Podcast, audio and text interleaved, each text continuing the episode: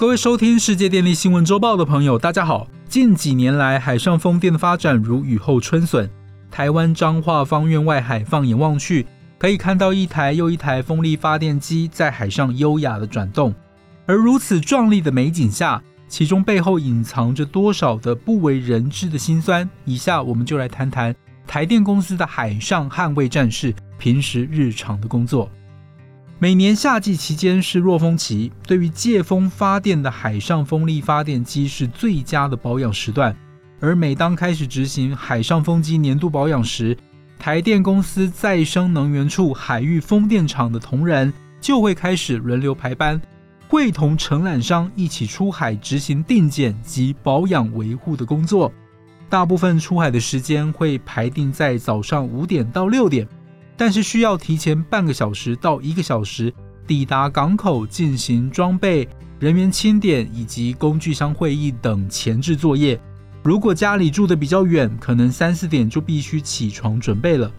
其中不可或缺的交通工具就是人员运输船 CTV，而船只可以搭乘的人数和装载工具有限，一船大约十二个人，因此事先规划就显得很重要。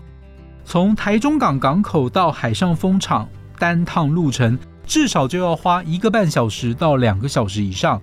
只要海上风浪稍微不佳，浪高大于一点五公尺，搭船的工作人员就会更不舒服，有时必须提前吃晕船药，避免晕船。但有一好就没有两好，副作用就是难以集中精神，反应迟钝。而船只抵达风场，完成顶靠风机作业后。工作人员就开始全副武装，个人防护装备及救生衣总重量约八公斤以上，甚至更重。人员互相确认装备无虞后，依序开始登塔。这个过程必定是需要全神贯注，每次登塔需要至少爬二十九公尺的爬梯，约十层楼高，加上夏天天气炎热，体力消耗必定快速。有时遇到一天执行三座风机定检工作，就需要上下来回爬好几趟。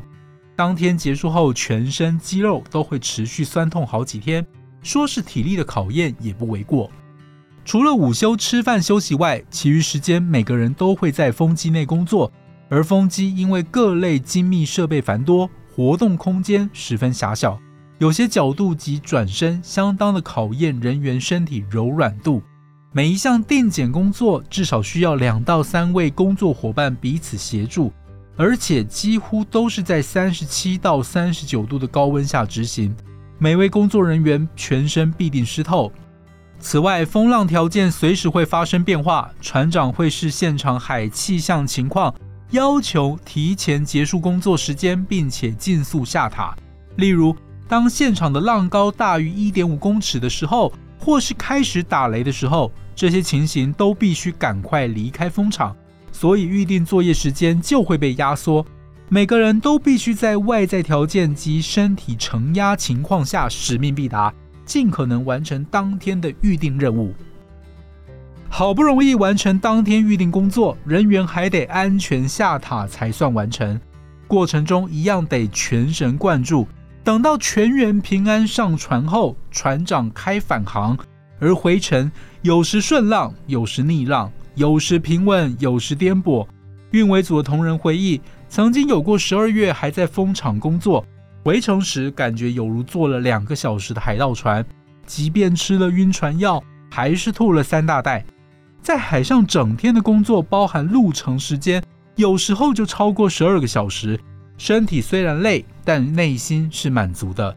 因为台电肩负了台湾离岸风力发电先驱的使命，要引领发电业从陆地走向海洋，因此欢迎喜欢挑战的伙伴们一起加入这个团队。